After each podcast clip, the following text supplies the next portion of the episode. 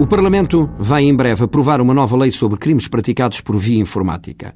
Visa esta lei alargar a interseção de comunicações através da internet com a finalidade de obter provas de crimes com o acesso ilegítimo a sistemas informáticos que não permitiam a interseção por serem puníveis com prisão não superior a três anos.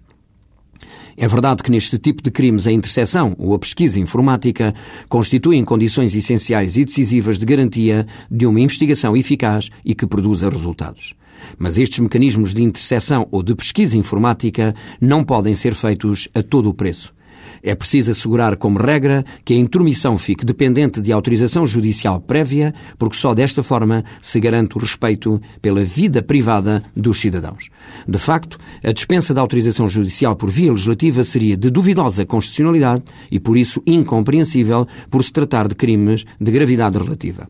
Nada justifica afastar o juiz das liberdades quando estão em causa direitos e garantias constitucionais, ou seja, nem o possível estado de necessidade investigatório no que concerne à preservação da prova, nem a necessidade de prevenção do crime justificariam tamanho atropelo aos valores e princípios constitucionais e ao Estado de Direito. Todavia, neste domínio, a proposta abre duas exceções que me parecem razoáveis.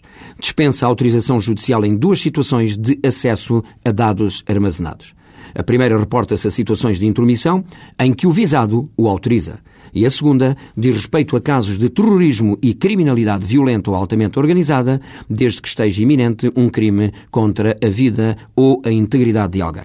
Mas é preciso dizer que, mesmo nestas situações de dispensa de autorização judicial prévia, a lei também andou bem, com passo certeiro, porque condiciona a diligência da polícia a comunicação ao juiz de instrução para efeitos de validação da mesma. Se assim não for, como não podia deixar de ser, essa diligência será considerada nula e a prova obtida não poderá ser utilizada em processo penal.